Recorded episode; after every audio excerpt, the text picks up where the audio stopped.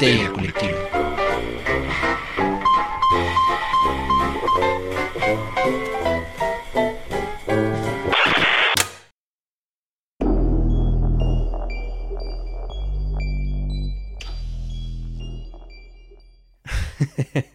Esto es Histeria Colectiva, el programa donde Fernando Santamaría y el Dr. Braham y Ricardo Medina se sientan alrededor del círculo de invocación para abrir la caja de Pandora y volarse la tapa de los sesos platicando sobre ficción, magia, ocultismo, casos supernaturales, literatura y todo lo que tenga que ver con la cultura del horror. Buenos días, buenas tardes, buenas noches, donde sea que se encuentren, a la hora que se encuentren escuchando esto. Muchas, muchas gracias por dejarnos entrar a sus hogares a llevar el terror a sus oídos. Y pues nada, eh, cuídense mucho, quédense en casa. Si no pueden quedarse en casa, eh, cuídense mucho y cuiden a otros. Y si son trabajadores esenciales, muchas, muchas gracias por mantener el mundo girando. Yo sé que a lo mejor esto último ya no tiene tanto sentido porque ya todos andamos fuera. Pero no, en realidad sigue habiendo una primera línea en el control de esta pandemia. O sea, no nos engañemos. Si nos hemos forzado a vivir nuestras vidas como las vivimos normalmente, ha sido por necesidad. Aunque en realidad tendríamos que seguir encerrados. Pero hay eh, equipos médicos alrededor de todo el mundo. Hay personas expuestas por los trabajos que tienen que desempeñar. Entonces, eh, muchas gracias por seguir haciendo su labor. Y lo que podemos hacer los demás es cuidarnos lo mejor posible. Yo soy Fernando Santamaría y eh, estoy aquí en el recinto de Histeria Colectiva en el piso 333 eh, de Evil Inc. Hoy solo somos la mitad de malos, no, es, no es 666, es 333. Y pues nada, muchísimas gracias por acompañarnos. Eh, voy a presentar a la doctísima mesa reñoña que me acompaña hoy, porque es muy docta, o sea, yo voy a aprender un chingo y ustedes también. Eh, a mi derecha, a su izquierda, el hombre, el mito, la leyenda, el hombre que tiene más playeras ahora, el doctor Braham. Doctor, ¿cómo está? Hola, estoy muy bien, feliz de estar aquí y sí, estrenando playera, estoy muy contento. A ver, la voy, la voy a enfocar. ¿Qué, ¿Qué dice tu playera? Mm, Este, estos, eh, eh, esto es por la razón por la que bebo café, odio a la gente y Sé cosas. hice cosas. Y es un osito. Y es unos. Qué playera tan chingona, doctor. Sí, me gustó. El punto es, este, sí, para los que se quejaban de que solo tenía tres camisas, bueno, Ah, porque era- sí paso. sí es verdad, pero ya no, ahora tengo cinco. Me siento orgulloso de ello, he mejorado. Excelente, doctor. Pues muchas gracias por estar de nuevo aquí en los cuarteles generales de Histeria Colectiva Podcast. Y a mi izquierda, eh, al final, pero no al último, por supuesto, un invitado que no habíamos tenido la suerte de tener por acá porque pertenece a tierras muy áridas, pero que decidió darse una vuelta a Ciudad Monstruo. Eh, Moshe Cortés, Moshe, ¿cómo estás? Muy bien, querido Fernando. Doctor, gracias por invitarme al programa y participar aquí. Muchas gracias. Excelente, Moshe. Moshe, dirán algunos, Moshe, ¿por qué está Moshe con ustedes? Pues Moshe ni más ni menos es un docto estudioso de la Cábala. Lleva 15 años. 15 años aproximadamente estudiando la Cábala. Y, es que aquí tengo mi escaleta, amigos. Lleva 15 años estudiando la Cábala eh, clásica por más de 20 años, tarotista, practicante del linaje Kaula Nath Tantra y practicante de magia ceremonial y por supuesto conocedor de muchísimas personalidades de nuestra sección favorita. Bueno, una de las secciones favoritas de ustedes, Magos Prietos en Aprietos. Entonces, justo hoy vamos a hablar de un personaje asasasazo que se une un poco a la saga Crowley Mothers eh, Telema. eh. Parsons, claro, porque hablamos de Jack Parsons, por supuesto. Eh, bueno, perdón, antes que nada, muchas gracias, Moshe, por acompañarnos. Muchas gracias por hacerte el espacio en este viaje a Ciudad Monstruo y nos encanta tenerte acá. Ojalá pueda ser más seguido. Esa es la idea. Excelente. Ahora sí, doctor, ¿qué hay en la caja de Pandora? En la caja de Pandora tenemos nuestra sección de magos prietos en aprietos. Sí, dentro de la caja sale el inigualable, el único, el maestrísimo Kenneth Grant. Excelente. Kenneth. ah, eh, no sé, iba a ser un comentario agudo, pero mi conocimiento del tema no me lo permite. Kenneth Grant. ¿Quién cangrejos es Kenneth Grant? Bueno, Kenneth Grant es un ocultista británico Ajá. que tiene a bien, ahora sí que haber sido de los continuadores del trabajo mágico, pésele a quien le pese. El señor, después de la muerte de Crowley, fue muy influyente en Inglaterra. Él nació en 1924. Y vaya, como dato biográfico corto, porque pues aquí el experto nos va a hablar del tema y de los chismes cachetones del señor Grant. Él este, fue secretario de Crowley durante la Segunda Guerra Mundial. Así, cuando el señor Crowley ya estaba en sus últimos años, ya viejito, ya tranquilito. El que le llevaba la correspondencia y le manejaba ciertos documentos era Grant. Crowley lo inicia en este, grados de las órdenes mágicas que él tenía. Y como que Crowley tenía mucha esperanza y expectativa de que Grant iba a continuar su trabajo, ¿no? Y miren, si algo nos queda claro de toda la vida de Grant es que sí, el señor respetó mucho a Crowley y de veras que trató de continuar su trabajo. El problema está que pues comenzó a desviarse un poco. Ya cuando muere Crowley, él funda una rama de la OTO en Inglaterra, creo que era el templo de Isis, si recuerdo bien. Y este comienza a experimentar con diversas técnicas, con diversos libros de Crowley, comienza a entrar en lo que podríamos llamar la mano izquierda. Porque la derecha es carita, doctor. Eh, sí. Así es. Excelente.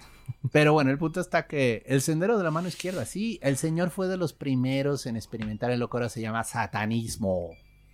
Claro, Grant lo hacía con propósitos de experimentación mágica, con propósitos de búsqueda. Y aquí hay que hacer una acotación. Crowley en ningún momento se consideró él un satanista, ¿no? Él, vaya, no era púdico en ese sentido, tampoco tenía miedo de andar llamando demonios. A lo largo de su vida hizo experimentos con esas técnicas, pero el punto está de que era de las cosas en las que él sí marcaba la línea y decía que pues él consideraba que lo que él hacía de Telema era una búsqueda pues más con un propósito de unión con lo divino, ¿no? Y Grant es el que comienza a experimentar con otras técnicas como envuelve los túneles de Set, las Clipfots, el árbol del mal, que de nuevo todo eso ahorita lo tocamos. Y a consecuencia de eso, Carl Germer, el pobre Carl Germer que tuvo que salir corriendo a parar a Parsons por orden de Crowley, bueno, pues Germer lo expulsa del OTO en el 55 A Grant. a Grant. Ah, hijo. Ah, hijos. Pero si era el heredero de Crowley, según No. hasta donde... Bueno, no. bueno, ese es otro chisme. Moshe, Kenneth Grant. ¿Quién cangrejos es Kenneth Grant? Bueno, Kenneth Grant vendría siendo el, el abuelo, si no es que el papá de toda esta corriente contemporánea de el sendero de la mano izquierda y todo lo oscuro, el camino del, del oscuro y lo oculto, ¿no? Pese a quien le pese, eh, sin él no estaría esa estructura que actualmente la mayoría toma utilizando el, el árbol de la muerte como sendero para poderla escalar. Lo que pasa es que Kenneth Grant al momento de experimentar con todos ese tipo de trabajos, él lo que quería era eh, reintegrar todo este árbol de la muerte con el árbol de la vida como un trabajo mágico y viendo todos los experimentos que él, que él está haciendo, de hecho, eh, se va a explorar todas las tradiciones eh, ya de una manera antropológica, aunque hay que quedar en claro que sus libros de Kenneth Grant no es un trabajo antropológico. No dudo que él sí haya estudiado antropológicamente eh, las culturas para poderle dar otro enfoque, pero sus libros no son un estudio antropológico. ¿Por qué? Porque la gente se toma muy a lo literal todo el trabajo de Kenneth Grant y los, y los cultos draconianos de que así fue en la antigüedad y no, no, no, realmente él trató de acomodar a su trabajo mágico y a sus experimentos una explicación o una partitura, ¿no? Es muy poético él al momento de trabajar. Por ejemplo, eh, el trabajo de la, de la Golden Dawn, él trata de verlo este, totalmente a la inversa, ¿no? Eh, tratar, eh, tratar de ver en el dragón rojo que estaba en el piso de la bóveda de los, de los adeptos, ver totalmente la apertura hacia lo divino, que porque en la antigüedad así era, ¿no? Trata de invertir todo el proceso para que tú trabajes con esa, con esa parte oscura y tú puedas reintegrarla a ti mismo, como lo que dice Jung, ¿no? De que tienes que trabajar con la sombra. Con la sombra. Así es. Entonces, eh, ¿cómo, ¿cómo le explicarías a la gente que nos oye hoy, tal vez por primera vez, o que no tiene muy claro el concepto de el sendero de la mano izquierda? O el árbol de la muerte. Bueno, eh, lo complejo de, de- de hablar del sendero de la, del sendero de la muerte es que hay tener, que tener ciertos, ciertas nociones de la cábala, ¿no? Ok.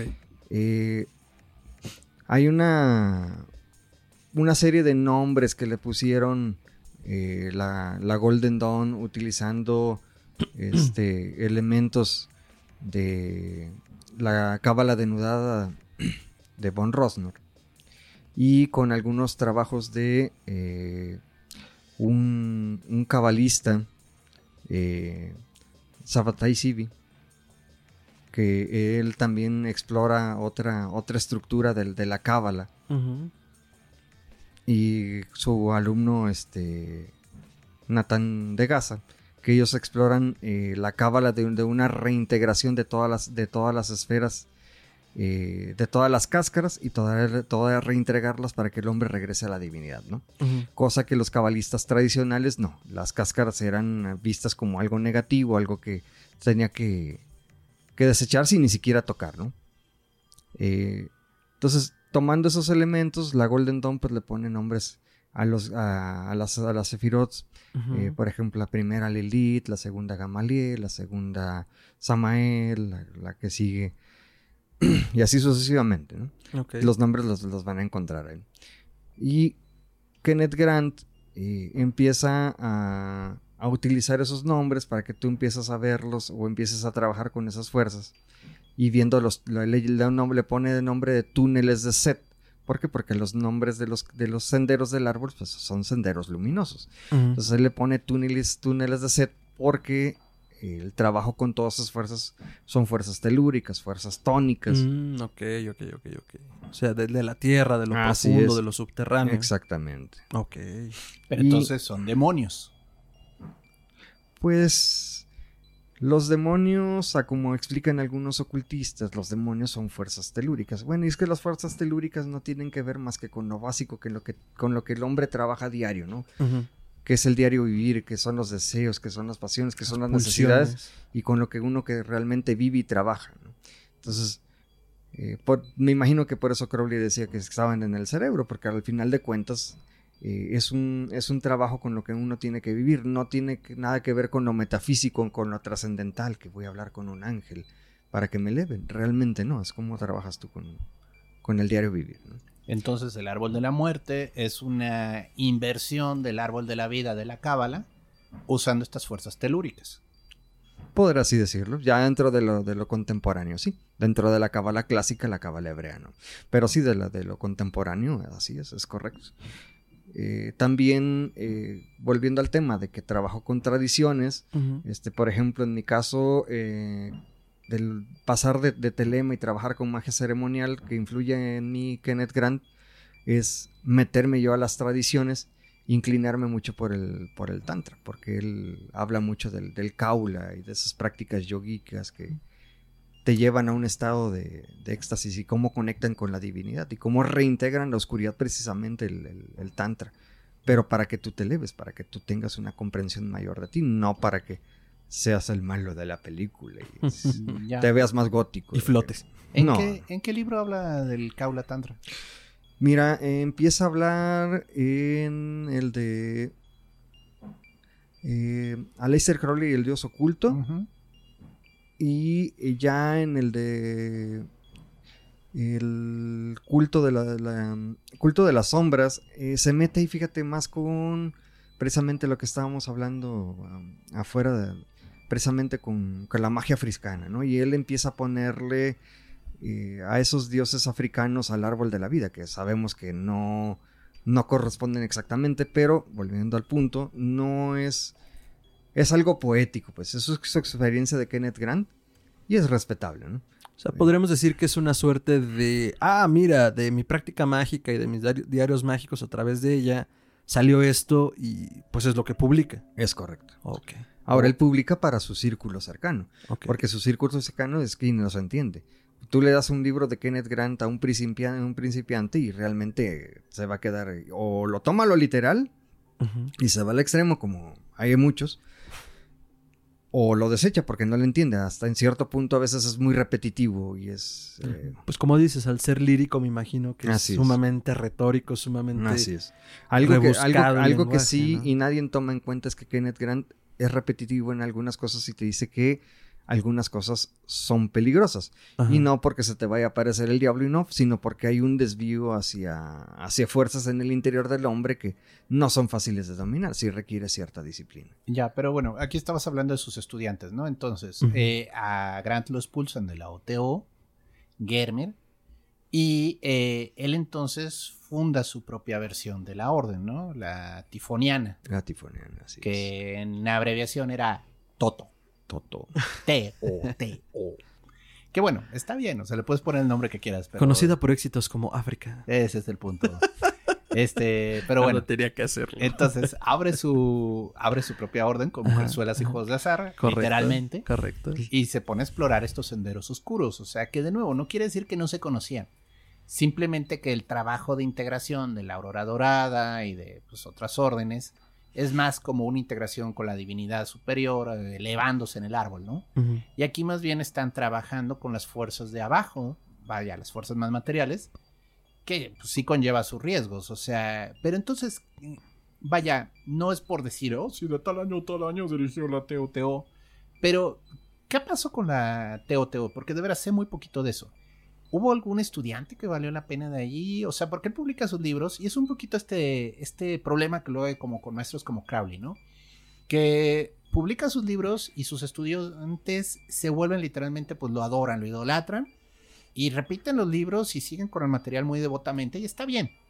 Pero, ¿quién salió? O sea, ¿qué autor contemporáneo hay, aparte de Kenneth Grant, por ponerlo así fácil, que realmente siguiendo las enseñanzas de Crowley continúa con un método que de algún modo haga algo, ¿no? O sea, que no sea solo una nueva versión del libro tal, una nueva interpretación del libro tal, o sea, Grant tuvo algún eh, discípulo, alguien, porque digo, él fue súper influyente luego para todos los demás movimientos de mano izquierda, ¿no?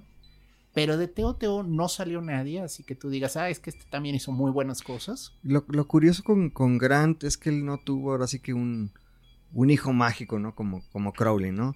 Realmente le influyó a mucha gente. Este. Por ejemplo, Mike- Michael Berthiaud, con su.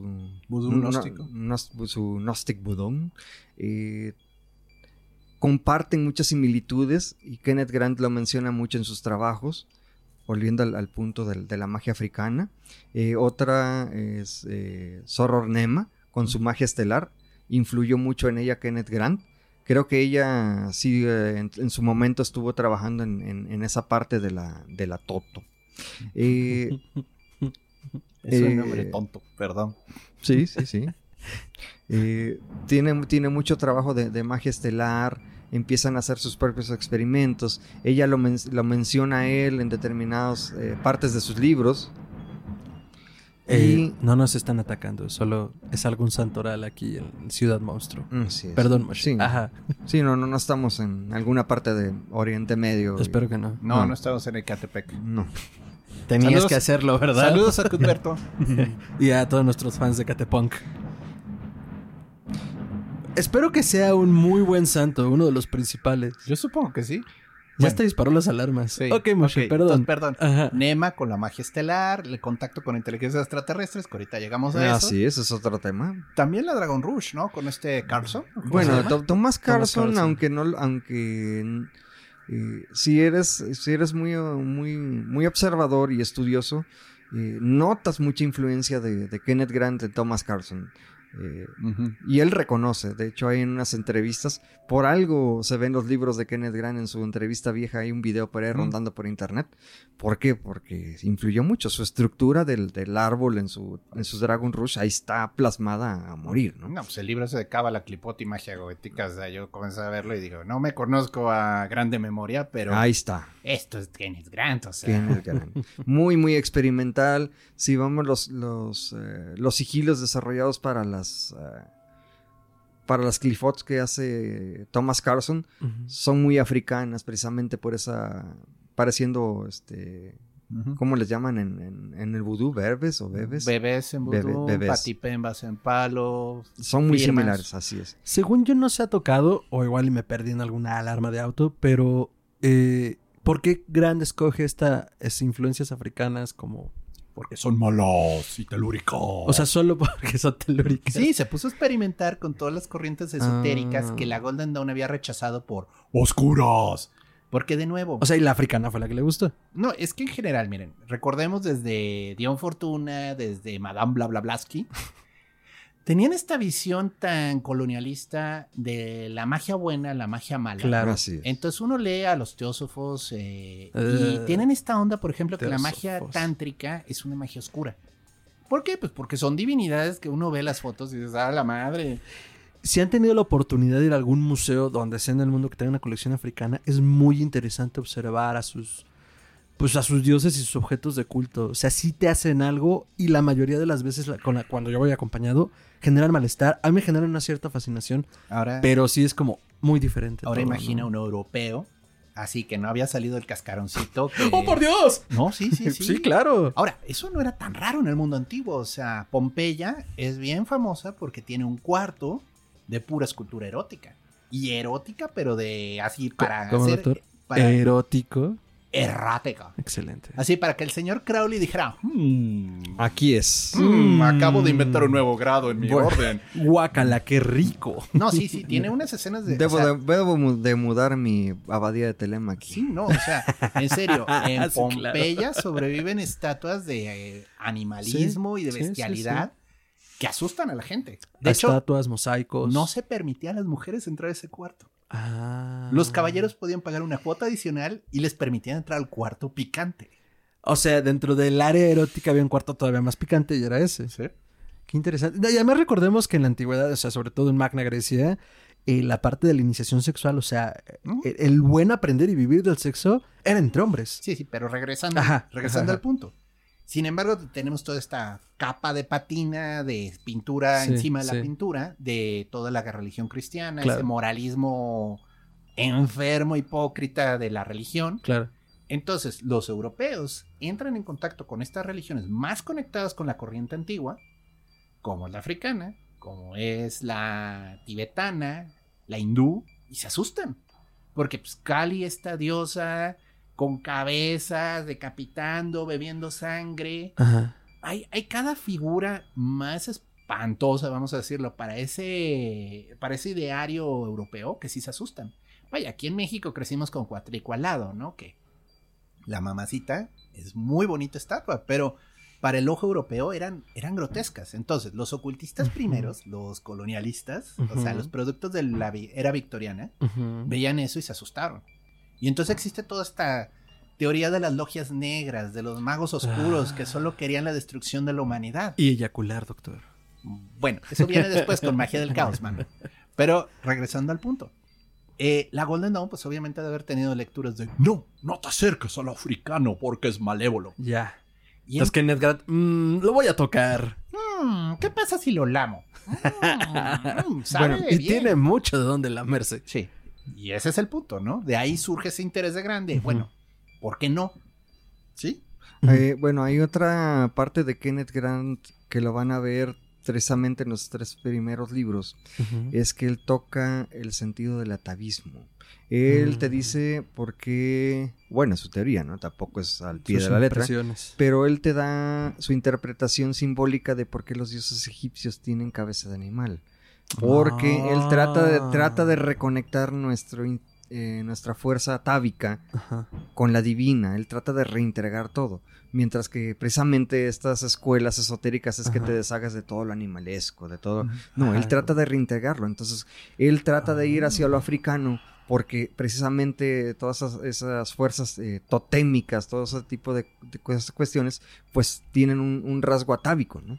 Eh, de hecho, él tiene el concepto este del, del dios Set y la madre eh, en cuestión atávica, ¿no? Mm. Es, un, es un, un concepto muy largo, pero precisamente él porque se interesa en, en, en esa perspectiva de la bestia, de- de- precisamente es lo atávico.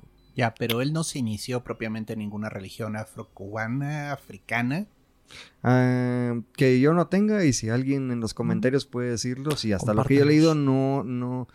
Es posible que sí, él sí se haya puesto más en contacto con esas corrientes. Sí, pero vaya, en ese entonces, porque estamos hablando de Europa, 1950, 1960, pues sí te tenías que subir un avión para ir a. Haití, por ejemplo, para experimentar con el vudú o Y pasar un rato allá. y pasar un rato allá. O sea, no era tan sencillo. Eh, hoy en día ya es más fácil. Yo me acuerdo mucho, pero- porque de nuevo, esto es un comentario de ocultistas más modernos. Eh, hay uno que se llama Jake Stratton Kent, que lo que él dice y tiene mucho mérito es, miren, seamos honestos.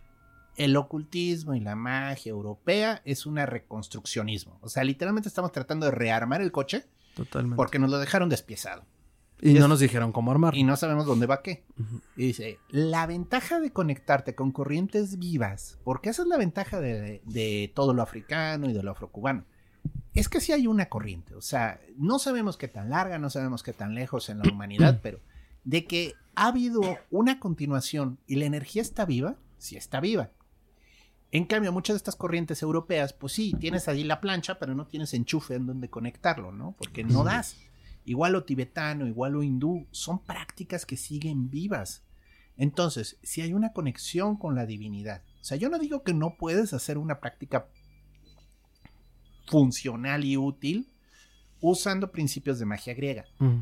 Pero es muy difícil. O sea, realmente estás tratando de conectar puntos que no sabes a dónde llevan. Entonces, el irte hacia lo telúrico, que de nuevo, ese fue el interés de Grant, pero son puertas que sí hay gente detrás. O sea, aquí es como explorar tumbas. Abres la tumba de la mitología griega y sí, efectivamente, algo debe de vivir ahí, algo todavía hay una energía. Pero abres la puerta de los Loas y perdón, pero sí contestan. O sea, si hay alguien ahí. Así es. Abres la puerta de las divinidades hindús y ahí están. O sea, Shiva, Están Kali, latentes. están, son reales. O sea, entonces es donde dices, aquí sí estoy jugando con corriente viva. No estoy tratando de conectar la plancha al aire. O sea, ahí hay un contacto y tú sabrás qué pasa si metes ahí el contacto. Sobre todo si el enchufe no es de la corriente correcta. Entonces, Chale. Grant trata, Ahí a ver, una historia. ya aterrizando la historia, Ajá. Grant trata de reconectar con estas corrientes mágicas sin ser iniciado en ellas. O sea, está tratando de agarrar esta visión europea Golden Dawn, magia ceremonial, de trabajar en una especie de árbol clipótico, pero que de algún modo conecta con estas, eh, con estas divinidades, con estas entidades. Entonces, perdón, pero eso se necesitan huevos. O sea, y lo voy a decir de nuevo, se necesitan huevos. Como doctor. Huevos. Se ven desde el espacio, doctor. Sí, este, Sí, claro. ¿por qué? Porque literalmente es meterte con una venda en los ojos a, a un sótano lleno de serpientes Y a ver qué encuentras. y a ver qué encuentras. Además de las serpientes. Con, Mm, sí. con relación a la, a la tradición este, Nat o Kali, eh, o Kaula, eh, sí se ve que sí pudo haber sido iniciado o tuvo haber contacto con iniciados directamente porque lo que escribe algunas pautas eh, sí son reales, sí hay un trabajo de ello y se asemejan mucho a, lo real, nada más en ese aspecto de lo que yo puedo decir. Obvio, él hace sus cambios y trata de, de empotrar en su, en su, en su trabajo mágico. ¿no? Ah, pero aquí hay una pregunta muy buena, porque el problema de trabajar con una tradición viva es que necesitas la iniciación viva. Así es. Aquí, pregunta honesta, sí, a rajatabla. Tú que estás iniciado en Kabla Tantra sin pedirte que me reveles nada. Después de leer el trabajo de Grant, tú te sentiste inclinado a buscar esta tradición. Ya que tienes la, ahora sí que mano aquí, mano acá, libro de Grant, la tradición. ¿Qué tan seguro es para un practicante que no esté iniciado en Kaula formalmente hacer esos trabajos con Kali, con estas divinidades? ¿Es seguro o es peligroso? Eh, sí, es, sí es peligroso porque te puedes perder. Mm. Puedes tener una, una percepción muy distorsionada de, de la realidad de la tradición si solo te vas por Grant. Mm. La mayoría, este, parece que estamos cortados de la misma tijera, este, con amigos que están también en, en la misma línea que estoy yo y han estudiado a Kenneth Grant y lo han practicado y terminan en la tradición porque sienten que algo le faltó a Kenneth Grant, algo, algo no, no está, está vacío porque te da las pautas, pero siente que, sientes que no conecta, que él mismo te empuja a irte a la tradición. Es lo interesante de Grant. Mm. Grant no te dice, este, yo soy el bueno, no. Hace que te, que te vayas por esa tradición. Ok. Y, y también te, te hace que experimentes con trabajos, por ejemplo, ya más, más contemporáneos como el de Michael Bertio. Hace que trabajes con ellos. O sea, él no se queda con nada. Es muy interesante. Él te empuja. Cuando menciona a Nema también, hace que te vayas con ella y que la estudies y que la trabajes. Entonces, es, es muy interesante. Yo pienso que es una parte muy, muy sensata y humilde de él. O sea, él no, no se adjudica de, de- de esa, de esa parte, ¿no? O sea, él no, de, él no te presume que inventó el hilo negro, sino Exactamente. que te dice, yo compré el hilo ahí en Telas Parisina, vete a comprar este Así un hilo es. y pues iníciate en el pa- de paso. ¿no? Así es. Ok, eso está padre porque sí habla de una persona más centrada. A ver, ahora, hablando un poco de su vida personal. Porque de nuevo, sabemos que todos los ocultistas en algún momento pierden el piso. No es crítica. ¿Pierde el piso en algún momento Kenneth Granduro?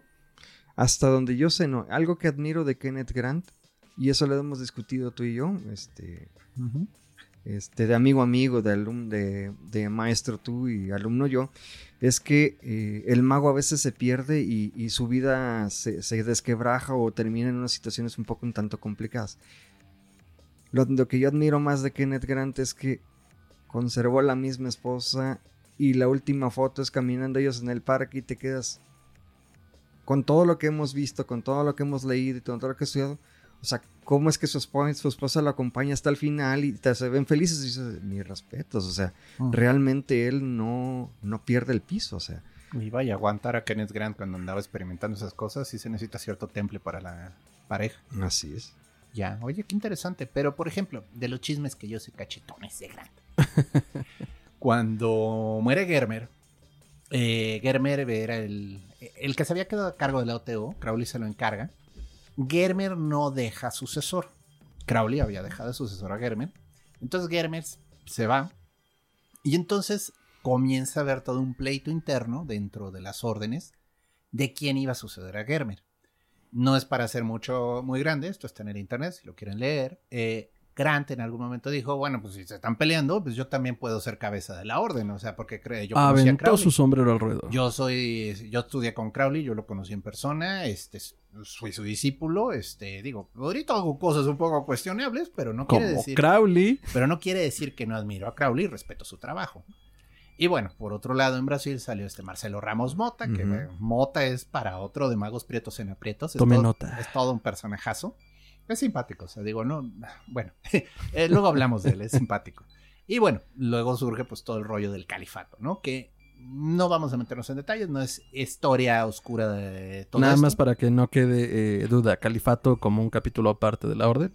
O sea, eh, una sección aparte. Es que lo que pasa es que McMurtry, que también fue una persona que estaba en la OTO de California, tenía una carta especial donde le daban poderes de emergencia en caso de que Gerber no diera el ancho. No diera el ancho. A, Crowley como que le dio miedo Gerber y efectivamente Gerber parece que como que no quiso hacer nada, le valió. Ah, ¿dónde lo he oído? Y entonces este McMurtry tenía la carta y ahí es Phyllis Seckler la que lo convence de tomar el papel. Y entonces eh, McMurtry llama a la votación y los mismos miembros pues, lo eligen a él y él decide hacerse pues del chiste y decir que es califa.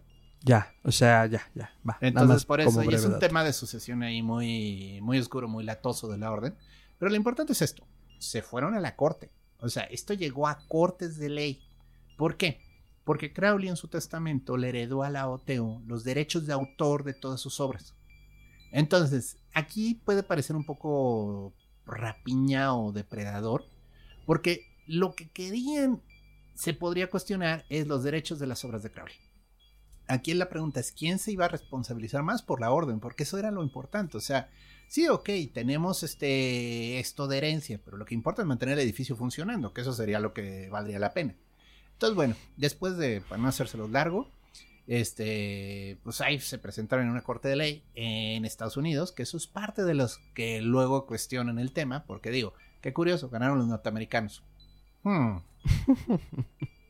curioso, ¿no? Pero bueno, el punto está que Grant tampoco tenía muchos argumentos, ya había sido expulsado de la orden por Germer. Mm, Ramos Monta también había sido expulsado por Germer, es toda una historia. Germer se encargó de expulsar mucha gente. Este, pero el punto es, al final, el juez le cedió los derechos, o bueno, los que detentan los derechos de OTO son este grupo, el de California, ¿no? Y ya, como que Grant se dijo, bueno, pues total, a la fregada, yo ya me regreso a mi orden con juegos de azar y mujerzuelas, no necesito esto. Pero es interesante porque en todo ese periodo, Grant, por ejemplo, publica algunas versiones de libros de Crowley. Cuando la orden no andaba persiguiendo tanto los derechos de autor, este publica una versión del libro 4 de Magia en Teoría y Práctica de Crowley. Que hay una edición en español. Que es la que todo el mundo lee aquí en español, porque pues la que está. Tristemente no es la mejor, les tengo que añadir, pero bueno, es la que es. Es lo que hay. Que publicó Editorial Humanitas y no me acuerdo cuál ahorita los trae. Cárcamo Editores. Cárcamo Editores. Ay, Humanitas tiene un pésimo gusto en cuanto a hacerlo aterciopelado y caligrafiado que no pueden ni leerse. No, y, la traducción no es buena. O sea, tristemente no hubo un control adecuado en la traducción y la orden actualmente sí se fija la OTO en que las traducciones sean buenas, pero por eso es luego difícil que se traduzcan. Ese es el único problema. Entonces, ¿Mm? pero pues prefiero que lo hagan bien a que lo hagan mal. Que la traducción de que se encuentra en español es bastante pobre, vamos a dejarlo así. Actualmente hay un Aurora Dorada Editores, tienen una muy buenas traducciones, de Magia sin lágrimas y Liberalef, muy muy recomendables. Yo- Son españoles, ¿no? Sí, son españoles. Ah, yo, yo he comprado esos libros y la verdad la traducción ha sido muy buena. En España están haciendo buenas traducciones, pero de nuevo, esto ya es obra de Crowley. Grant hace este esfuerzo porque no se pierda el legado de Crowley. O sea, yo lo que le respeto a Grant es esto. Yo creo que Grant realmente admiraba a Crowley y lo respetó mucho. Independientemente de que él comience a experimentar con otras cosas, a mí Grant se me hace una persona que nunca, nunca hizo algo contra Crowley. O sea, siempre lo tuvo, el, el señor sabía. De, de hecho, cuando sale la esta nefasta biografía de, de su albacea, La gran bestia. eh, él en el prefacio lo dice. Por favor, deben de tomar en cuenta que el señor quien escribe no es telemita y no ha trabajado de nada de magia y no sabe de lo que habla. Por favor, entonces, Ignórenlo. ujú, casi, casi. No compren el libro. Pues sí. Casi, casi, ¿no? Como diciendo, tómenlo como, como hechos históricos, pero la, per- la perspectiva desde que lo leen. no- Prejuicioso, es muy ¿no? prejuicioso, exactamente. Sí, esa, esa biografía es muy mala. La gran bestia de Simmons. No la recomiendo. Hay mejores biografías hoy en A, me- día. a menos, que, a menos ¿no? que estés muy centrado, te sirve como datos, pero ya realmente con Perdurabo tenemos mejores este, biografía, ¿no? Ya. Sí, ok. Entonces, bueno. Nada más de chismes cachetones de- del señor Grant, ¿no? Ahora, el otro chisme cachetón es el del contacto extraterrestre, ¿no? Todo viene por una entidad de nombre LAM, que Crowley eh, hizo un trabajo que eh, lo voy a tratar de traducir al español, el que es eh, lo de Amalantro. No sé si es Amalantro o Amalantra. Amalantra. ¿Amalantra? El Ok, gracias. malandro. Eh, bueno, es, un, es una serie de rituales que Crowley hace en Nueva York con este, cuatro personas, si recuerdo bien, y canalizan a una entidad que se hizo llamar LAM. Crowley ya estaba experimentando, si recuerdo bien, con el éter. Mm. Es una sustancia que ya no se encuentra tan fácilmente hoy en día, pero en aquel entonces se usaba para muchos usos este, eh, como anestésicos. Suena que es algo que un londinense que se encuentre fuera de Londres extrañando los bares de opio usaría. Sí, el punto está que le entró bien duro al éter y sí producía alucinaciones. Obviamente Crowley era muy disciplinado en cómo organizaba las cosas, o sea, no fue así, ay, a ver qué sale. No, o sea, sí lo planeó. Abren la puerta, literalmente llaman a una entidad y aparece este ser que Crowley hace un bosquejo que llamó Lam, que de nuevo, hay quien dice luego que es un gris eh, un gris, es decir, directamente esta entidad extraterrestre que se populariza con el secuestro de los Hill, que pues es el extraterrestre por excelencia, ¿no? Cabeza grande, ojos almendrados, color gris, delgado. Pam, pam, pam, pam, pam, pam. Pam, pam, pam, pam, pam, pam. Y ya, porque si no nos sí. toman el video. Bueno, el punto es, este, el punto está que los, la gente ahorita en la actualidad ve el dibujo de la y dice, no manches, eso es un alien, ¿no? O sea, Crowley solo hizo un tipo cabezón. Pero bueno, el punto es. Cuando Grant era el estu- eh, bueno, estudiante secretario de Crowley, Crowley así entre sus cosas saca el bosquejo de la y dice, ten, te lo regalo. Y, la, y así lo ve y dice, gracias maestro, lo atesoraré con todo mi corazón. Va de sticker a la libreta. No, y hacen todo un trabajo práctico. Hay una. Hay una práctica de, de, de LAM en la cual meditas en él y ciertas partes de la pintura te abre ciertas, ciertas puertas de, de Sí. la meditación. Hay un trabajo muy profundo. Es, es muy interesante Ok. porque... Hace todo un trabajo mágico con ese cuadro. Eh, Grant literalmente agarró el- así, literalmente la estampita que Crowley pegó en un libro y de eso hace todo un trabajo mágico súper profundo, súper complejo. Pero lo que sí queda claro, porque en el trabajo de Grant viene, es que el AMA es extraterrestre. O sea, si es una entidad Más Inter- allá de que sea gris o no, es una entidad fuera de este terreno. fuera de la realidad, Interdimensional. interdimensional. o Sería sea, más correcto. sí. ¿Podrías decir fuera del árbol, así literalmente de más allá? Pues él toma conceptos, por ejemplo, ya cuando toma eh, conceptos de Lovecraft, precisamente, Horror cósmico. horror cósmico, eh, le llama este, seres transplutonianos, es decir, más allá de lo... De nuestro de- de- sistema. de nuestro sistema, exactamente. Uy. Oigan, perdón, ¿saben qué? Creo que no hicimos al inicio, ahorita que dijiste fuera del árbol. ¿Podríamos explicar brevemente qué es el árbol de la vida? Para quien no lo sepa. Porque creo que nos fuimos duro y tendido de cava al árbol de la vida. Incluso pero el árbol de la muerte. pero hacer, ¿qué? hacer este, ¿Qué ese- demonios es el esa nota al margen me parece importante para la audiencia. Sí, la teoría cabalística, en breve, o sea, así como entrada de Wikipedia. Ujú. Ok. Dentro del sistema cabalístico, eh, los judíos que la cábala eh, generan un diagrama el cual se supone que la divinidad se desdobla en la existencia a través de este árbol y como si fueran transistores este, para que la luz divina descienda hasta la, hasta la parte más baja, pues regulan esa luz, ¿no? Entonces va descendiendo el árbol, el árbol de la vida, y el ser humano recibe la luz a través de ese árbol. ¿no?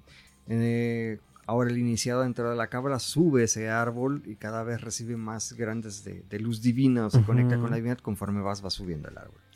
El árbol de la muerte, hay dos versiones en la que el árbol de la muerte nace a partir de la cefira divina, de las, de las, de las esferas más altas. El otro desde Geburah, que son las fuerzas de Marte, que es la, la izquierda de la izquierda. Eso es todo un tema, ¿no? Ujú. Entonces, el árbol de la muerte representa las cáscaras del universo que pudo haber sido. Y la pregunta es, dijera aquí el doctor, entonces, ¿Dios se equivocó? Eso es buena, Sí. buena reflex- reflexionar, ¿no? Todo parece indicar Un, experimento fallido de Dios. Ujú, que Dios estaba intentando hacer el mundo, la realidad como la conocemos, y, Y salió esto. ups, y pac, pac, pac, le tronó toda esa realidad. Sí, Le eché demasiado compuesto Y, X. y así la dejó al lado y luego creó la que conocemos. Ah, y entonces es. las clipots, el árbol de la muerte, en teoría te conecta con esos fragmentos de la realidad que están ajenos a la nuestra. O sea, qu- queriéndolo aterrizar en un ejemplo, una analogía muy, muy burda para, para hacer esta relación. Los clifots vendrían a ser como estos glitches en la realidad. Podría ser, o el tiradero de basura. Ajá, como esto que no, Exactamente. que no debería de estar, pero está. Ujú. De hecho, este, en algunos escritos eh, los compara dentro de la, de la mitología Ajá. judía con los reyes de Dom con los que Abraham se pelea, ¿no? ¿Por qué? Porque Ah. están fuera de las otras más culturas, otro tipo de, de creencias en un dios fuera de- del que cree la, la cultura. La hebrea, cultura, ¿no? sí, sí, sí, Conforme se, fue de- se fue oh. desarrollando, ¿no? Ya, pero entonces. Wow. Ya tenemos base para el programa de Cábala, por cierto. Oh, sí. Pero Así bueno, Tienes es. que estar ahí. Ah, Uy, sí. cabal. Pero bueno, el punto es, entonces, todo el trabajo de Ajá. es un trabajo de cósmico, o sea, Sí. casi de horror cósmico. Ahí ya no está usando ni el árbol de la vida, ni el de la muerte, ni nada. Eso De es ahí que dijeras que está fuera de. No, es otro tema totalmente. También con, eh, con el trabajo de Lovecraft, a veces lo quiere encuadrar dentro del, del árbol de la vida, pero a veces empieza a trabajar con otras cosas, ¿no? Pero entonces, eh, justo haciendo anotación a eso, decías, entonces Grant empieza a hacer algo como con el trabajo de Lovecraft. O sea, ¿cómo decirlo? ¿Lo empieza a asociar o simplemente puedes observar en el trabajo de Grant esa sensación de horror cósmico? Eh, lo que pasa es que él empieza a hacer analogías de todos los, todo, lo- todo ese eh, bestiario Ajá. Lovecraftiano. A veces lo, lo trata de poner dentro Ah, tú de- sí hace la analogía. Sí hace la analogía con el Oh, árbol de la vida en algunas partes, en otras en otros casos ni siquiera los, los toma en cuenta. Ok. Es por muy- cierto, estamos a la vista de Lovecraft, ¿eh? Así es. Y, Ajá. pero, Eh, por ejemplo, luego hubo autores que trataron de adaptar en magia ceremonial la mitología de Lovecraft directamente. O sea, y Sí, obviamente se inspiraron fuertemente pero en el trabajo fue- de Grant. fue- gracias a él, ya, exactamente. Ya, ya, ya. por ejemplo, Wow. ese, ese famosísimo Necronomicon de, de De Simón. Que nace precisamente en, en Nueva York, en una de las librerías, porque eso es- Son la imaginación se desarrollaron. Y hay gente que lo utiliza, este, hay este, ocultistas contemporáneos por ahí. Pues No es que está- tiene sus dos no- tomos. tiene la parte no teórica malo, ¿eh? y mística. No, no, no, no, no. Y, y- Hay gente que trabaja con él y le ha dado resultados. y los final. cuadros y las horas y las tablas. Es que toman cosas que sí funcionan. Así sea, es, sobre todo divertido. dioses sumerios es lo que toman, los tratan de cuadrar. Sí, es interesante eso. Bueno, entonces, LAM, contactados, ¿no? Alienígenas. Extra- extradimensionales. Extradimensionales. Y todo cortesía del señor Grant haciéndole ahí de evidente. Pero, perdón, voy a hacer la anotación. Lo que me encanta es que fue a partir de este. eh, ¿Cuadrito? ajá, o sea, como este eh, fangirleo de Grant a Crowley de sí, lo voy a atesorar toda la vida. A meditar. Sí, sí. Digo, qué chido Y, le sacó cosas. Sí, eso es lo sí, le sacó ¿no? jugo. Porque digo, Crowley sí, el trabajo de Malantra duró un rato, pero vaya, lo comenzó y lo terminó. O sea, no es como que se clavó. Para. Crowley no fue algo trascendental, de hecho. O sea, fue algo que hizo. Una práctica y ya. Sí, exacto. Y ahí la dejó. Y eso era muy de Crowley. O sea, él luego practicaba con cosas y ahí las dejaba. Practicaba con cosas y ahí las dejaba. Prueba y error. y hay libros de él, así libris, que. Ahí está. De hecho, el, el eh, Liber 231, que es precisamente donde están todos estos dibujitos del- de los senderos, de los túneles de Set. Ajá, ajá. Eh, Crowley nada más es una sola hoja, pero él no te explica cómo funciona, cómo, cómo hacerle ni nada. Y gran uso. Al- quizá haya algún Anotación. miembro de la AA que sepa cómo funciona, este, posiblemente es- trabaje con eso, ¿no? Pero realmente no hay una explicación, no hay un trabajo que Crowley haya dado. Eh, no hay algo publicado sobre ese libro. Es Sí, una es hoja, una, como, zona- es es una lámina. esto, pero no te dice las pizcas de So- sal, la pimienta, No, ni cuántas no, Solamente, muevas. y Kenneth Grant es el único que agarra ese, ese liber y empieza a ver, esto lo voy a colocar aquí, voy a hacer así, y voy a empezar a trabajar con Ah, esto. Y lo, y lo, lo deja Y, la- escrito. y lo baja escrito. eso. ¿Ese de qué libro es? Ese es eh, El lado oscuro del Edén. Ah, el lado oscuro del Edén es el cuarto libro y es donde empieza ya empieza a trabajar. Voy a hacer un breve paréntesis para hablar de mí.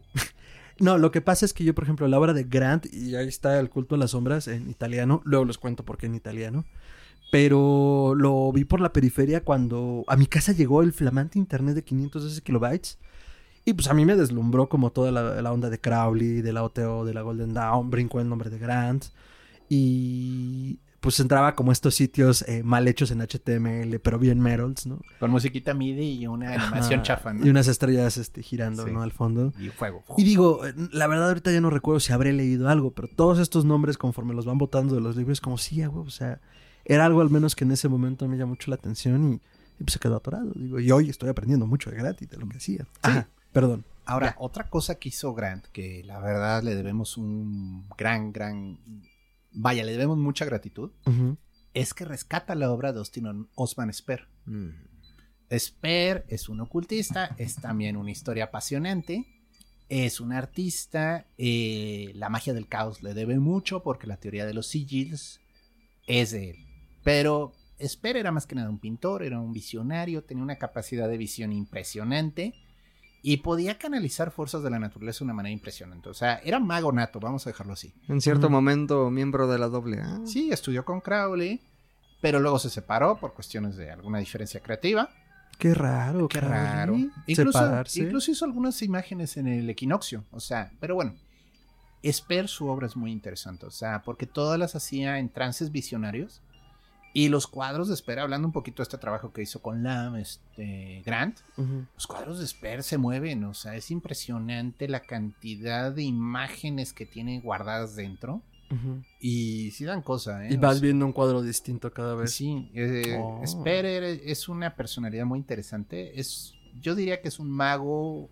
Es difícil de entenderlo porque su obra no es una obra didáctica, es una obra muy práctica. O sea, es el alfabeto del deseo, todo su rollo de Aus y de Isos y de Soskia y demás, que bueno, son ondas de él, ¿no? Pero Grant ya agarra a Esper ya mayor y sí se lo agarra vivo, ¿no? Y sí hace hasta incluso una exhibición de la obra de Sí. Esper y todavía estaba vivo el señor, creo. Muchos de sus cuadros los publica en el eh, en su primer libro, ¿no? Magical Revival. Y entonces, este, pero sin Grant, no digo que Esper se hubiera muerto en el olvido, pero la gente no lo conocería tanto. O sea, hubiera tardado más en volver a salir a la luz los libros de Esper. Y gracias a Grant, que hizo reimpresiones de muchos de los libros de él, se volvió a conocer su obra. Porque digo, Esper es de estos ocultistas que les tocó la Segunda Guerra Mundial, entonces, bueno, le tocaron los bombardeos en Londres y fue bastante pesado Por para él. supuesto, eso afecta a tu obra y tu psique. Sí, y tu vida en general, o sea, tu medio de sustento. Entonces, este, pero Austin Norman Spare es otra figura muy importante de la magia de inicios del siglo XX. Y pues, pues digo, Grant como que reconoce que hay ahí un mérito en su obra y se encarga de rescatarla. Entonces, bueno, ¿qué podemos entender entonces de Kenneth Grant?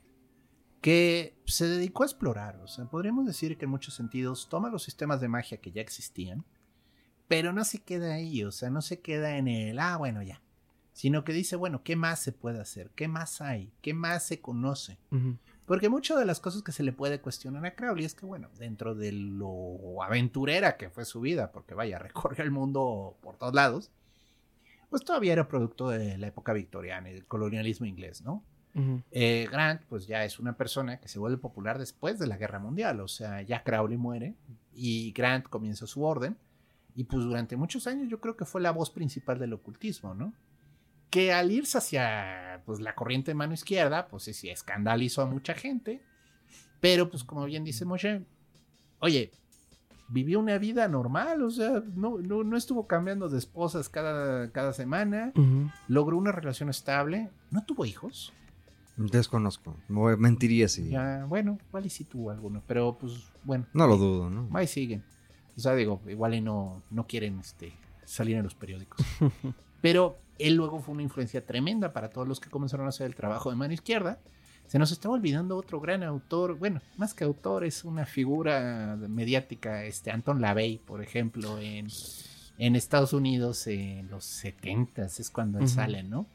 Que de nuevo, es el toda la onda del satanismo, de literalmente hacer una Biblia oscura, una misa negra, una... Ahora sí que la antítesis de la religión cristiana, ¿no? Y de la Bey, y obviamente inspirado fuertemente por Grant, estoy seguro, pues sale todo el rollo del templo de Set con este Tomás eh, Aquino, ¿o cómo se llama? No, este... ¿Aquinas o algo así? Sí, Aquino.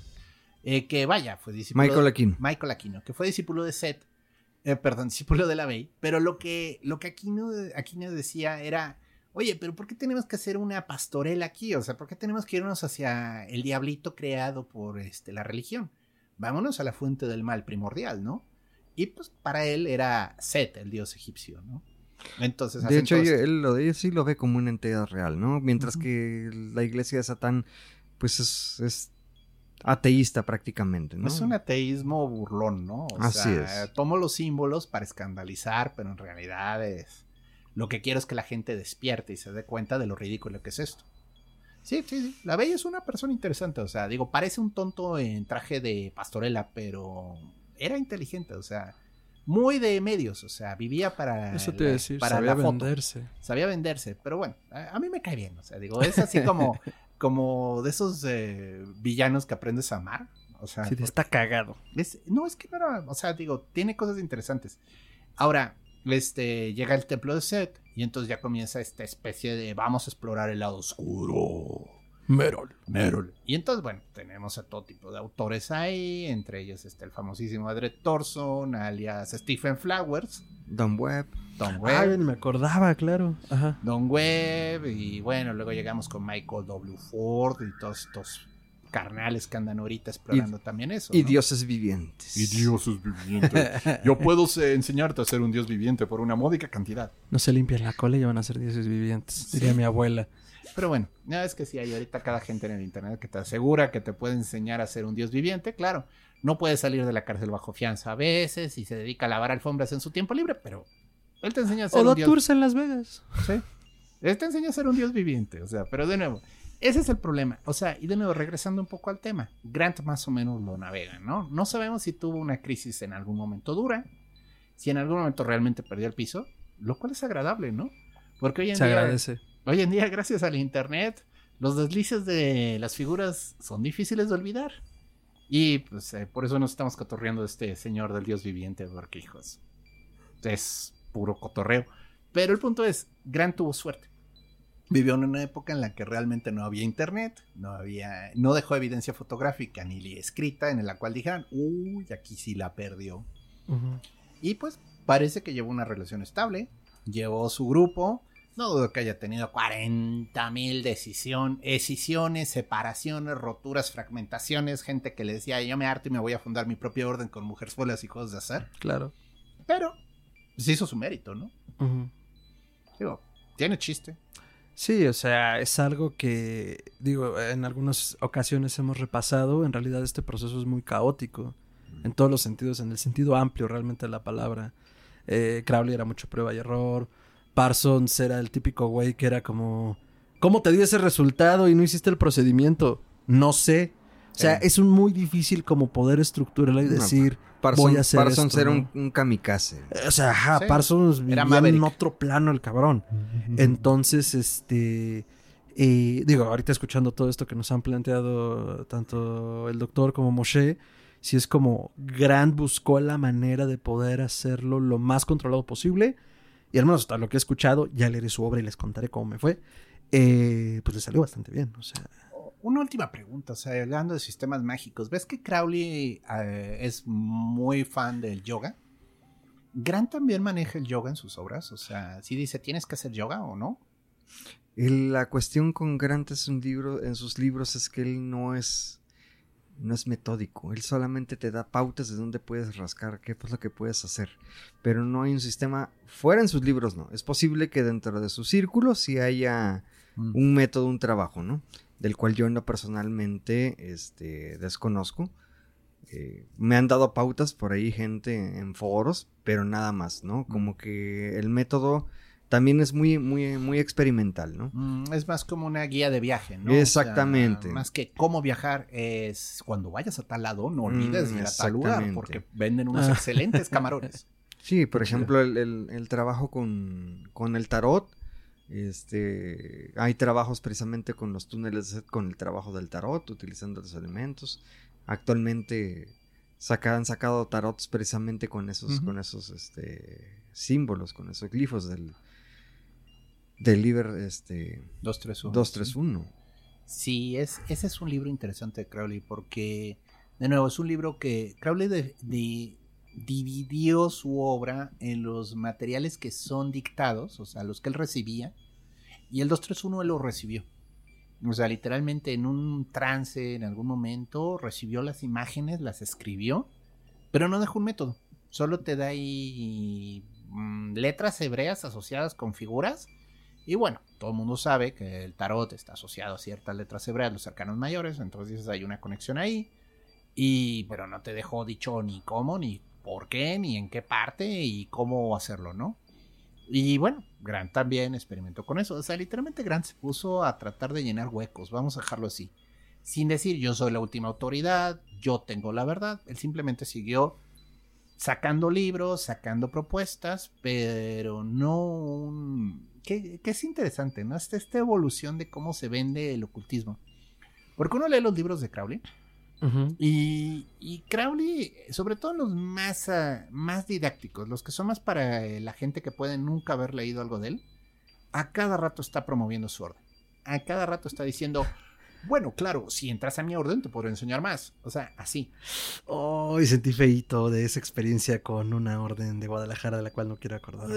Es que de nuevo, así era un poco antes. Bueno, es que, ajá, también lo entiendo. O sea, hay de buenos panfletos a panfletos, ¿no? Entonces, Igual, Estadio Fortuna, la lees y no te revela nada la señora. Nada, Oh, no. nada, nada, nada.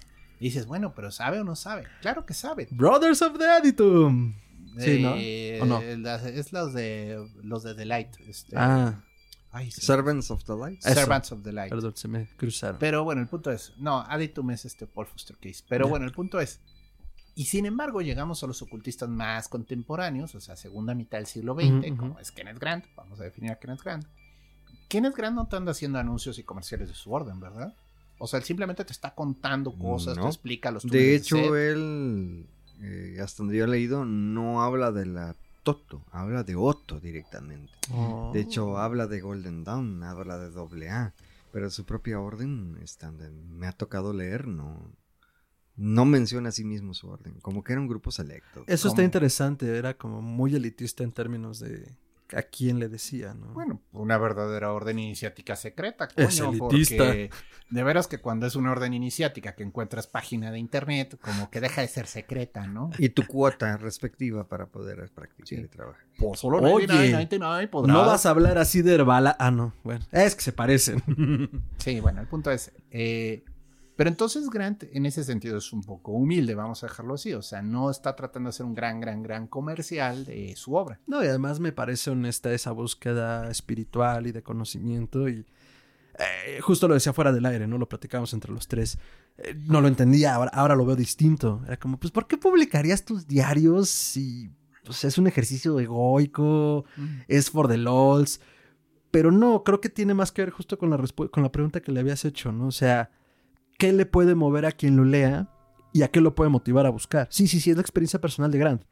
Pero entonces, pues, se me ocurre, ahorita sí como ocurrencia, pues que así, pues, algunos llegaron a la Toto, ¿no? O sea, de que buscaron, conectaron y a lo mejor más de uno logró llegar a, a, a la Toto y bueno, No, pues, debe haber sido hilarante para los eh, miembros de la A que llegara gente preguntando por Grant. ¿no? Eh. Porque sí han de haber dicho, "Ujú, siguiente ah, ventanillo. Exacto, no es aquí, es al.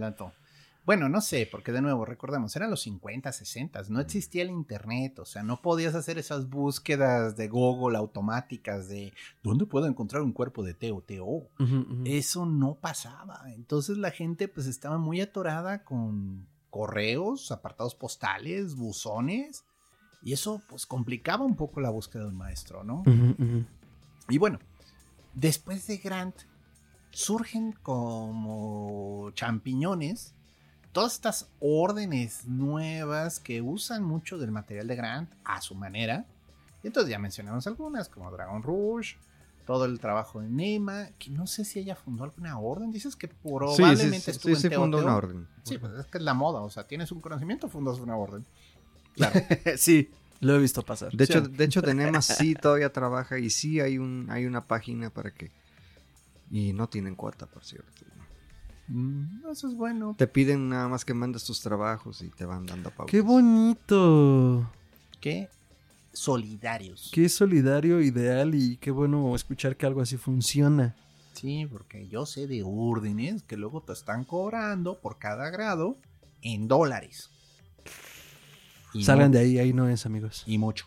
Mucho, mucho, mucho. Y menos si lo citan en Las Vegas. No, sí. ahí me van a demandar. Ah, no, pero bueno, el punto es, este, es que sí, o sea, es que, ay, es que esto ya es un tema más diferente, pero es que el ocultismo como negocio, la verdad es una pena, o sea, ya comienza a ser un tema complejo el transmitir un conocimiento importante y tratar de sacar ganancia de ello, ¿no? O sea, está bien que uno trate de vivir su sí, vida, o de sea, pan vive el hombre. pagar su renta, ¿no? Pero, pero así como de, eh, vengas o no te vengas a iniciar, cada mes me tienes que enviar 100 dólares. Que esa era mi observación con la Dragon Rouge cuando la encontré hace muchos años. Te mandamos tu paquete de iniciación. ¿Neta te van a iniciar a distancia? Oh, sí. Bueno. Eh, La Dragon Rouge es un ejemplo interesante, por ejemplo, es una orden que se volvió muy popular, cortesía de que de un grupo de rock que se llama Therion se inspiró fuertemente en la obra de Carson. Carson es, incluso les ha compuesto canciones, ¿no? Así es. Entonces, este, pues, pues ayudó que los discípulos tuvieran un grupo de rock, porque pues siempre es publicidad gratis, ¿no? Claro. Y entonces todo el mundo se quiere sentir bien malote, este, entrando a la Dragon Rouge. Hasta que Carlson se hace cristiano. Bueno, no entremos en eso No porque es sí. incómodo. Yo, Pero no, bueno. yo no voy a decir nada. eh, lo puse sobre la mesa, lo logré desde que dijeron Carlson. Es como, oh, tengo que decirlo. Sí, bueno. Kenneth Grant, entonces, ya yendo hacia el cierre de este programa, doctor. Pues bueno, miren, de nuevo, yo no he leído mucho a Grant. Sé por dónde anda y medio sé qué inspiración generó. O sea, y a mí me daba la. O sea, yo cuando estaba discutiendo con Fer, es que qué ocultista podemos hablar. Kenneth Grant es un tema muy interesante. Pero decía, es que yo no lo conozco como para ponerme a hablar de eso. Por eso, cuando ahorita vino a visitarnos aquí a la hermosa ciudad monstruo Moshe, dije, ah, yo sí sé de alguien. Y entonces, bueno, ya lo secuestramos amablemente, cajuelazo, lo echamos eh, aquí al piso 333 y ya le logramos Only es- half evil. ya le logramos exprimir su cerebro al menos con los temas de Grant. ¿Qué me quedo yo de Kenneth Grant? Bueno, siento que la mano izquierda realmente, y esta es mi opinión personal, totalmente. Siento que la mano izquierda es un camino muy complicado porque sí te enfrenta a fuerzas interiores que te pueden desbalancear profundamente. O sea, estás trabajando con tus propios demonios, vamos a dejarlo así. Entonces, lujuria, ira, envidia, pereza incluso, son fuerzas que se te comienzan a mover cuando comienzas a trabajar con esto. Te pueden comer, ¿no? Sí, pero no hay nada malo en trabajar con la oscuridad, o sea, realmente es útil. Entonces, para mí el acercamiento correcto, y esto lo comenta Crowley en uno de sus libros, que se me acaba de ir cuál, que dice, mis seguidores tienen los pies bien plantados en el infierno y la cabeza en lo alto del cielo. O sea, no es tan. No es solo por un lado. No puedes avanzar si no reconoces la oscuridad. Que vaya, las órdenes antiguas negaban la oscuridad sobre todo como un proceso de vamos a trabajar con tu luz para que la oscuridad se disipe. Pero pues quien ha leído un poquito de Jung y del trabajo con la sombra, sabe que la oscuridad no se puede borrar con más luz, o sea, realmente la oscuridad se tiene que integrar. Y yo creo que eso es lo que Grant comienza a trabajar y parece que lo logra de una manera razonable. Y tiene la humildad del señor, que eso era lo que me interesaba platicar aquí, de decir, bueno, no soy especialista en esto, yo he logrado estos resultados, punto, ¿no? Y ya los que lo leen y dicen, oye, se ve interesante esa corriente, pueden comenzar a buscar iniciaciones. Gracias a que en este mundo ahorita ya hay tanta comunicación, puedes encontrar linajes de caula, porque digo, antes la única opción era irte a la India, iniciarte, ¿no? E irte a pelear ahí con los eh, agoris en el horno crematorio porque no te quieren iniciar. Lo cual sería hilarante. Pero bueno, el punto es, este, no- digo, eh, sería chiste, no será anécdota.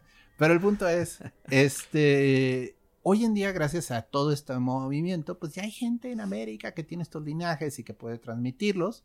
Claro, tienes que convencerlos de tu honestidad, porque tristemente el eterno problema de- del buscar este, un conocimiento gratis, ¿no? O sea, porque estas son energías fuertes, o sea, trabajar con esto no es fácil. Entonces, si no tienes este Ni es recomendable trabajarse en ella sin una organización ni una guía. la Sí, verdad claro. es-. Sí, porque lo que ya estás decíamos, te entrando comen. directamente en la tradición y realmente sí requieres a alguien Sí, es una Que alberca. ya sepa, que ya lo haya que te vaya guiando, que te dé la, la, iniciación. Sí, Es una alberca profunda y tiene tiburones. Entonces tú sabrás. Tal cual.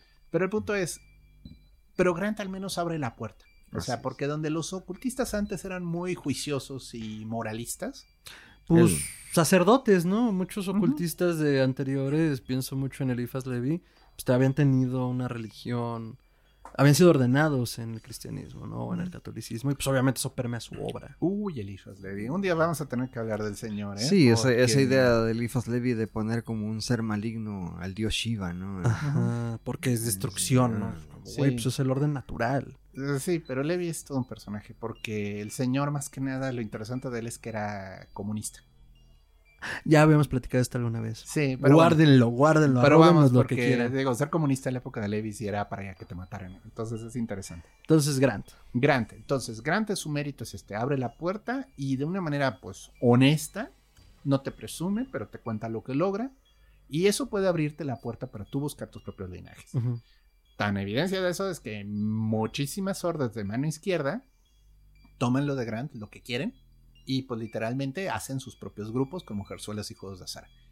Yo creo que es un testimonio de, o sea, y para mí un testimonio de un maestro es que haya gente que tome su obra y que diga, hay mérito en ella y sigo trabajando en ella, ¿no? Ujú. Aun si no hay un linaje directo a la orden de Grant, que puedan decir, pues yo sí sigo trabajando con los túneles de Set. ¿Y cómo lo ves? ¿Eh? ¿Eh? ¿Eh? O sea, pues perfecto, hermano. O sea, si quieres trabajar por ahí, pues llégale, ¿no? Sin pedos. O sea, pues ahí me cuentas. Y eso es yo creo lo que Grant hace. Ahora, ¿le costó que lo expulsaran del auto? Sí. ¿Por qué? Pues porque al estar trabajando con estas eh, energías, pues iba en contra de los preceptos de, de la oscuridad, ¿no? O sea, no, no puedes acercarte a la oscuridad tanto. Tienes que mantenerte en este lado seguro de la alberca y no meterte ahí. Pero, pero pues ahora que si Crowley dejó algo claro es que pues, él fue un rebelde y estuvo buscando siempre por todos lados. O sea, eh, las salvaguardas yo entiendo, existen para mantener el orden. Pero pues, si alguien tiene los suficientes granates para arrojarse al vacío y regresar entero, vale la pena. Excelente. Muy bien, doctor. Moshe, Kenneth Grant.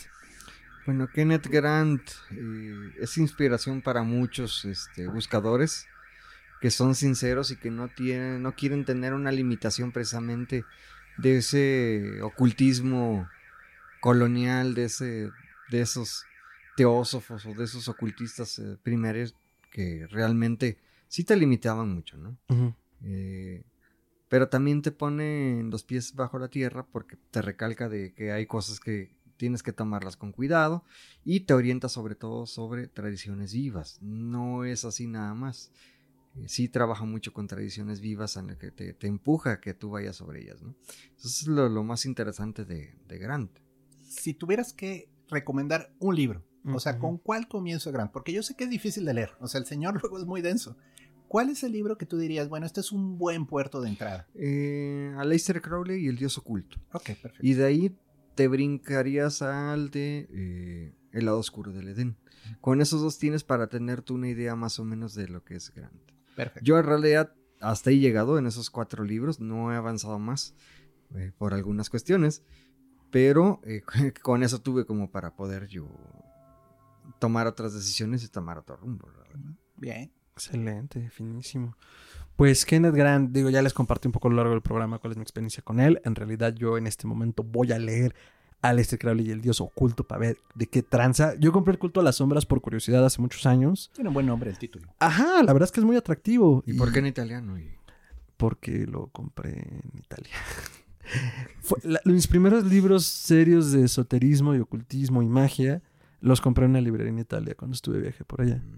Y Pensé que de, de veras eras fan de Julius Ébola. Dije, no, quiero leerlo directamente en su idioma. Eh, Es que en realidad, y voy a ser muy honesto con esto, fue como introducción a la magia, magia cabalística y culto a las sombras. Se oyen bien, Merols. Julio Cébola es otra figura interesante del ocultismo, o sea, porque de nuevo tiene está medio asociado con los fascistas en Italia, pero Su tuvo una trabajo. búsqueda mágica interesante. Sí, entonces, este, ahora ya puedo leerlos adecuadamente después de muchísimos años. Pero bueno, ese fue como mi primera y único acercamiento en realidad con Grant y más por la periferia de otras figuras. Y hoy es como mi, ahora sí que mi primera vez con eh, Grant entrándole duro y tupido. Entonces yo me voy contento y con el corazón negro rechoncho. Porque la verdad es que ha sido un gran programa y creo que eh, abona muy bien a nuestro ciclo de Magos Prietos en Aprietos. Y, y es diferente, ¿no? Justo por lo que hablábamos. Por fin uno que no le fue tan Sí, mal. los demás era como, y date cuenta entonces que ya te que la mujer y que Babylon y que el pelo rojo y, y acabó en el mar. Es como, güey, dame chance de respirar, ¿no? Acá- Cambio de tres mujeres así en un solo viaje Sí. mágico. Ajá, entonces, Eh, explotó en una gran bola de fuego. o sea, y se murió. Sí, entonces, eh, sí es distinto y ahorita ya brincaron dos, tres nombres para el siguiente ciclo Magos Prietos en Aprietos. Y pues nada, ha sido un gran tema, yo, yo lo pasé muy bien. Y pues, doctor, sus redes. bueno, a mí me pueden encontrar en Twitter como Chuntaromelquisedec. Esto es arroba chuntarome. Dense su vuelta. Ahí hago pues todo tipo de mensajes, tweets, comparto memes de gatitos, comparto tablillas de maldición egipcias, comparto comentarios sobre magia ceremonial. Dense una vuelta, está divertido. Excelente, doctor. Moshe, ¿cómo te pueden encontrar en redes? ¿Dónde pueden leerte? Una página que tengo de Facebook donde precisamente lecturas de tarot, eh, magia ceremonial, cursos, algunos Ajá. que doy. Eh, Frater 365, Excelente. 365 y lo pueden encontrar. Va que va, va a aparecer un cintillo, no se preocupen si no cacharon los numeritos. Y a mí me pueden encontrar como arroba mantrasaya, es con latina y doble al final, arroba mantrasaya. En Twitter y en Instagram, en Facebook como facebook.com diagonal mantrasaya. Ya saben, son las voces de mi cabeza, memes de gatitos, los expedientes secretos X lo hicieron primero, eh, horror, cine, ocultismo. Ya saben que el batidero se pone bueno. Eh, y también pueden seguir Histeria Colectiva Podcast en todas sus redes como podcast.histeria en Instagram, arroba podcast histeria en Twitter, facebook.com como diagonal podcast histeria y cualquier comentario, añadidura, eh, sugerencias de programas o incluso este, su experiencia con estos temas si tienen alguna, eh, la pueden compartir en la caja de comentarios en cualquiera de nuestras redes o en histeriacolectivapodcast.gmail.com Ahí este, a veces tardamos un poquito luego en responder, pero no se preocupen, todo lo leemos, todo lo respondemos. Eh, igual, ya saben, a veces hemos estado haciéndonos en vivos los viernes. También por ahí podemos cotorrear absolutamente de todo esto. Y eh, pues también pueden seguir eh, más contenidos de Histeria Colectiva Podcast en histeriacolectivapodcast.com. Tenemos nuestro lugarcito en la internet. Y pues nada, muchísimas gracias.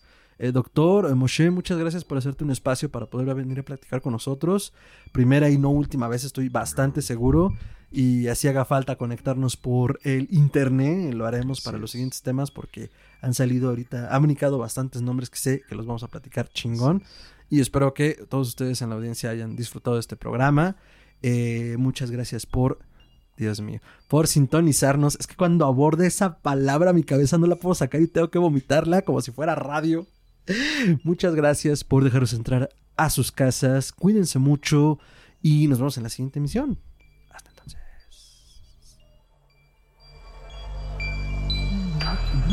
Con las palmas.